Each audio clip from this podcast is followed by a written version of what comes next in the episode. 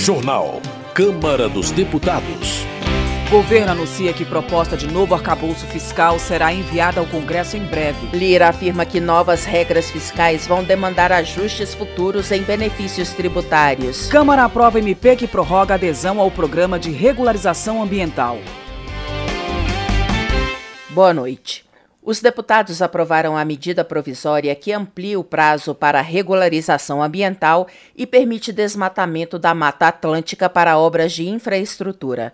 O repórter Antônio Vital acompanhou a votação. O plenário da Câmara aprovou medida provisória que aumenta o prazo para os proprietários rurais aderirem ao programa de regularização ambiental, dispositivo que permite a recomposição de vegetação nativa em troca de isenção de multas por desmatamento. Além disso, mudança feita pela Câmara no texto original, criticada pelo governo, permite desmatamento na Mata Atlântica para implantação de linhas de transmissão de energia elétrica, de gasoduto ou de sistemas de abastecimento de água sem necessidade de estudo prévio de impacto ambiental ou compensação.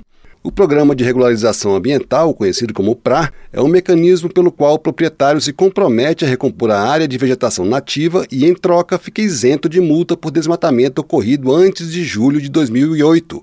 Mas para aderir ao PRA, é preciso que antes o proprietário faça sua inscrição no Cadastro Ambiental Rural, o CAR, só que o prazo para inscrição acabou no final do ano passado. A medida provisória foi editada para prorrogar esse prazo, com a justificativa de que apenas 0,5% dos cadastros foi analisado pelos estados. A medida provisória, editada em dezembro, ainda no governo Bolsonaro, permite que proprietário rural possa agora se inscrever no CAR até 31 de dezembro deste ano, no caso de áreas com mais de quatro módulos rurais. No caso das áreas com menos de quatro módulos rurais, o prazo é até 31 de dezembro do ano que vem. E o prazo para adesão ao PRA será de seis meses após a adesão ao CAR, e só depois que o proprietário for notificado pelo Estado. Isso vale para quem tem a propriedade ou a posse das áreas. A maioria do plenário defendeu a medida, para o deputado Ricardo Salles, do PL de São Paulo, o proprietário rural não pode ser penalizado devido ao atraso dos estados em formalizar o termo de regularização. Não é justo que o pequeno produtor, abaixo de quatro módulos, nem tampouco aquele acima de quatro módulos, se vejam obrigados a cumprir um prazo que o seu próprio estado, ente federativo, não lhes permitiu, razão pela qual essa medida, ora apresentada, é de fundamental importância. O que causou maior polêmica no plenário foi a emenda apresentada pelo deputado Rodrigo de Castro, do União de Minas Gerais, e acatada pelo relator, deputado Sérgio Souza, do MDB do Paraná, que modifica a Lei de Proteção da Mata Atlântica. Para a deputada Fernanda Melchiona, do PSOL do Rio Grande do Sul, o dispositivo compromete o bioma e permite o desmatamento sem compensações. Porque não contentes com um projeto que alarga ainda mais o prazo para os desmatadores, vem as emendas jabutis,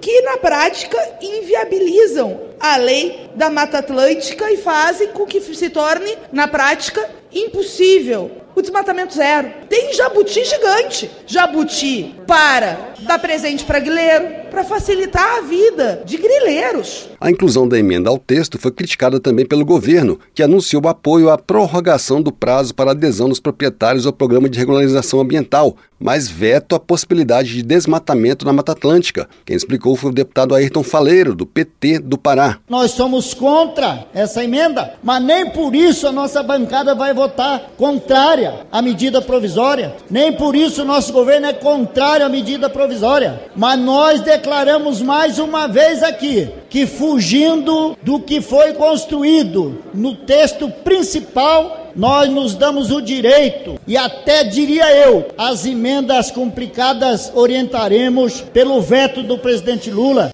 O relator da medida provisória, Sérgio Souza, disse que a prorrogação do prazo para regularização ambiental favorece a recomposição dos biomas. Ele explicou que a inclusão do dispositivo que permite desmatamento da Mata Atlântica ao texto envolveu um acordo que prevê veto presidencial. E o acordo que nós promovemos para acatar estas emendas foi de que colocamos no texto como acatado pelo relator, mas não há compromisso por parte do governo de sanção e se houver veto, fica o compromisso de manter o veto. A medida provisória que amplia o prazo de regularização ambiental e permite desmatamento da Mata Atlântica para obras de infraestrutura seguiu para análise do Senado. Da Rádio Câmara de Brasília, Antônio Vital.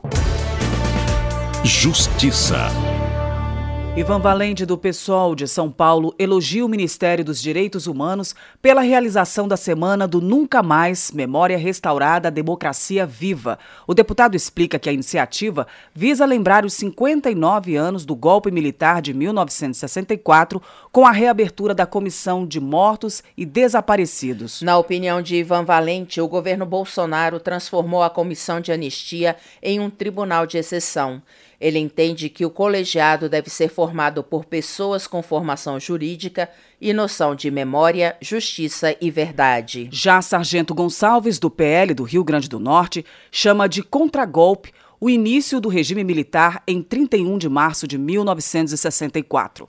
Ele entende que o Brasil deve saudar a bravura dos militares que, atendendo aos anseios da população, salvaram o Brasil do comunismo. Para conhecer a verdade e entender melhor o contexto daquela época, Sargento Gonçalves sugere a leitura do livro a Verdade Sufocada, a história que a esquerda não quer que o Brasil conheça, de Carlos Brilhante Ustra. Alfredinho, do PT de São Paulo, rechaça declarações de apoio ao golpe militar de 31 de março de 1964.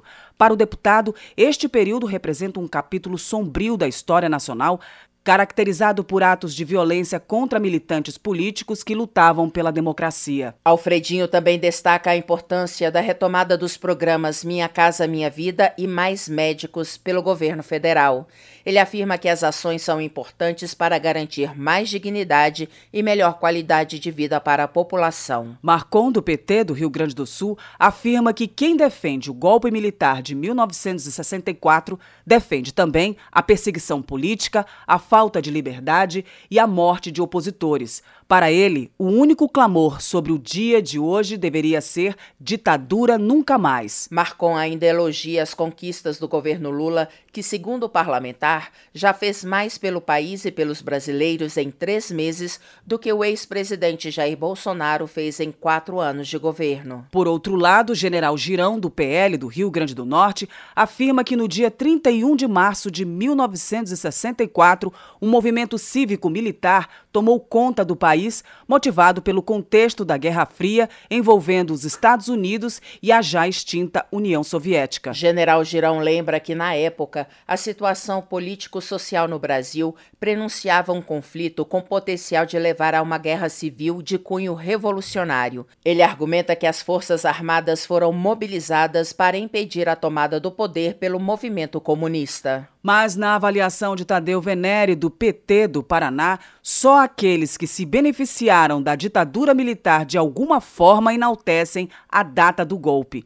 No entanto, o deputado argumenta que a ditadura precisa de fato ser lembrada para que nunca mais se repita. Tadeu Venere reitera que as novas gerações precisam saber que o golpe militar retirou direitos, inclusive o de eleger o presidente da República promoveu a perseguição política e sufocou a democracia. Por sua vez, Cabo Gilberto Silva, do PL da Paraíba, critica o comandante do Exército, general Tomás Ribeiro Paiva, pela decisão de acabar com a leitura da ordem do dia alusiva ao 31 de março, aniversário da ascensão do regime militar no Brasil. No entendimento de Cabo Gilberto Silva, a decisão reflete a submissão do comandante do Exército ao presidente Lula.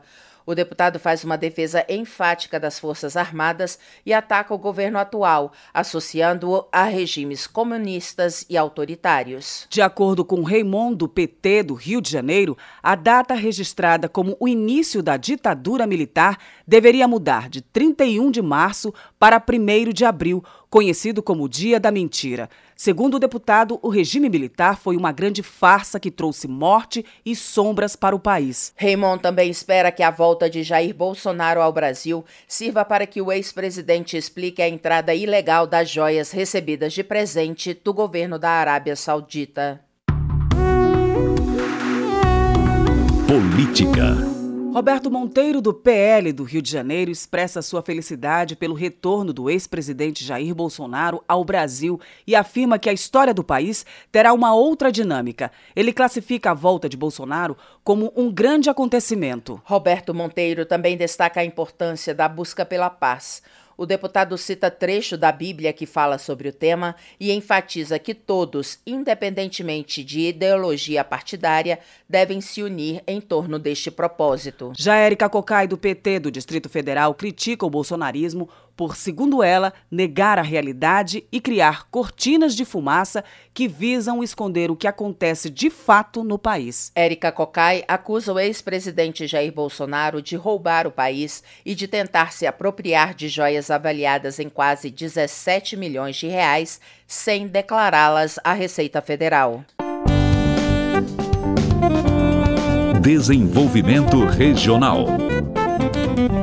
Delegada Catarina, do PSD, registra a presença de lideranças políticas de Sergipe na 24ª Marcha dos Prefeitos a Brasília, encerrada ontem. A deputada ressalta a necessidade de rediscutir o Pacto Federativo e a reforma tributária para que os municípios sejam tratados de forma justa. Delegada Catarina lembra que era vice-prefeita de Aracaju antes de assumir o mandato de deputada federal e que na Câmara vai defender temas de interesse da pauta municipal municipalista. Ao registrar a realização da Marcha dos Prefeitos a Brasília, defensor Estélio Denner, do Republicanos de Roraima, enfatiza que entre os mais de 5.500 municípios do país, os menores são os que mais precisam de investimentos em políticas públicas de qualidade. Defensor Estélio Denner pede que o parlamento trabalhe para atender às necessidades dos municípios, garantindo serviços de qualidade para toda a população. Ele parabeniza os prefeitos e vereadores de Roraima que estiveram em Brasília buscando soluções para as cidades. Gerlen Diniz, do PP, pede que o governo federal ajude o Acre, que atualmente enfrenta os prejuízos causados por uma grande cheia. De acordo com o deputado, só na capital, Rio Branco, mais de 3.500 pessoas perderam suas casas. Além disso, Gerlen Diniz critica o presidente da Apex Brasil, Jorge Viana, por ter criticado o agronegócio brasileiro em viagem à China. Na visão do congressista, a fala de Viana prejudica não só a imagem do Brasil no exterior, mas também milhares de trabalhadores que dependem do agro para viver. Gilson Daniel, do Podemos, afirma que uma das prioridades de seu mandato será a expansão da telefonia e da internet no meio rural. Segundo ele, o objetivo é tornar o Espírito Santo o primeiro estado tecnológico com acesso à internet em todos os municípios e depois levar o avanço para o restante do Brasil. Gilson Daniel destaca que a falta de acesso à internet no meio rural é uma barreira para o desenvolvimento do interior. Segundo ele, isso também dificulta a produção agrícola, a comercialização dos produtos e a permanência dos jovens na zona rural. Economia. O governo anunciou os principais pontos da proposta de novo arcabouço fiscal. Em coletiva à imprensa, o ministro da Fazenda, Fernando Haddad, informou que o projeto deverá ser enviado ao Congresso em breve. A reportagem é de Ana Raquel Macedo. O governo vai enviar nos próximos dias ao Congresso Nacional o projeto do novo arcabouço fiscal do país, que vai substituir o regime de teto de gastos. O anúncio foi feito nesta quinta-feira pelo ministro da Fazenda, Fernando Haddad, acompanhado da ministra do Planejamento, Simone Tebet. Antes, na quarta, Haddad havia apresentado o texto ao presidente da Câmara dos Deputados, Arthur Lira, e aos líderes governistas. O ministro da Fazenda disse que a proposta vai permitir ao governo recuperar a trajetória de credibilidade e melhorar os indicadores econômicos. Se nós cumprirmos essa trajetória com esses mecanismos de controle, nós vamos chegar em 2026 numa situação de bastante estabilidade no que diz respeito a esses agregados. As trajetórias todas de inflação, juro real, dívida pública vão se acomodar numa situação muito mais favorável do que a que nós encaramos hoje. Fernando Haddad também adiantou que nas semanas seguintes o governo deve enviar medidas de revisão de gastos tributários e de tributação de setores hoje isentos, como de apostas eletrônicas. Essas medidas viriam complementar o arcabouço e representam algo em torno de 100 a 150 bilhões de reais. A proposta de novo arcabouço fiscal prevê que os gastos vão crescer num ritmo sempre menor do que as receitas. Para isso, estabelece que o crescimento anual da despesa será limitado a 70% da variação da arrecadação federal. Combinado a isso, o arcabouço prevê uma meta de superávit primário das contas públicas, que é a economia feita para controlar a dívida pública. Quando a meta não for atingida, a despesa terá que crescer menos no ano seguinte. Ou seja, em vez de 70%, apenas 50% do crescimento da receita. Segundo o governo, o piso da enfermagem e o Fundeb, o Fundo de Financiamento da Educação, não seriam afetados por estes limites. Na Câmara, o projeto vai passar por discussão e votação. Na avaliação do deputado Mauro Benevides Filho, do PDT do Ceará, que participou da reunião de líderes governistas com o ministro da Fazenda, a proposta do governo tem um caráter anticíclico, gerando superávites primários para formar um colchão a ser usado em momentos de recessão.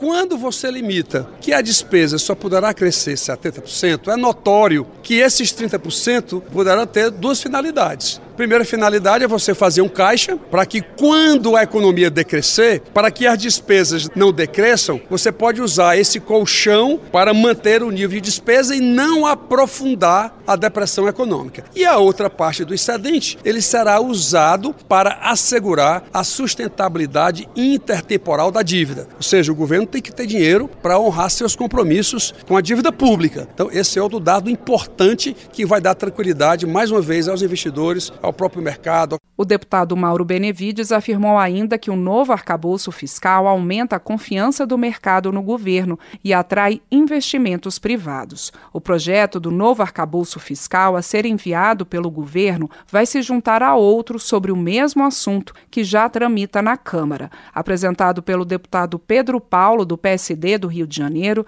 o texto usa como âncora fiscal um limite para a dívida pública, combinado com medidas de controle controle de gastos. A proposta de arcabouço fiscal corresponde a uma série de regras que visam evitar o descontrole das contas públicas, o que pode provocar inflação e afetar o crescimento da economia. Atualmente, esse papel é feito pelo teto de gastos, entre outros mecanismos, em vigor desde 2016. O envio do projeto do novo regime é uma exigência da emenda constitucional 126, aprovada no ano passado pelo Congresso. Da Rádio Câmara de Brasília, com informações de Janari Júnior, Ana Raquel Macedo. Presidência. O presidente da Câmara afirmou que as novas regras fiscais anunciadas pelo governo federal vão demandar ajustes futuros em benefícios tributários. O repórter Marcelo Lacher tem os detalhes. O presidente da Câmara, deputado Arthur Lira, afirmou que as novas regras fiscais divulgadas pelo ministro da Fazenda, Fernando Haddad, são mais flexíveis do que o atual teto de gastos, mas dependerão de ajustes posteriores. O arcabouço ele vai ser uma diretriz, né? mais flexível do que o teto de hoje, mas o X vai ser as nossas negociações para ver que projetos e que votações nós vamos ter que fazer após para ajustar o arcabouço. Haddad apresentou a proposta para Lira Lira e líderes partidários em reunião realizada na residência oficial da Câmara. Na avaliação de Lira, parte dos ajustes tem relação com o compromisso do governo de aumentar a quantidade de contribuintes sem aumentar a carga tributária. Por exemplo, na tese que o governo defende de não aumentar impostos e fazer com que hoje quem não paga impostos passe a pagar, o que nos remete a isenções, desonerações, as subvenções e os incentivos fiscais. Algumas desonerações serão extintas e incentivos fiscais serão revistos, segundo Arthur Lira, que também anunciou que o relator do projeto do novo arcabouço fiscal deverá ser de seu partido, o Progressistas. Em relação à votação de medidas provisórias,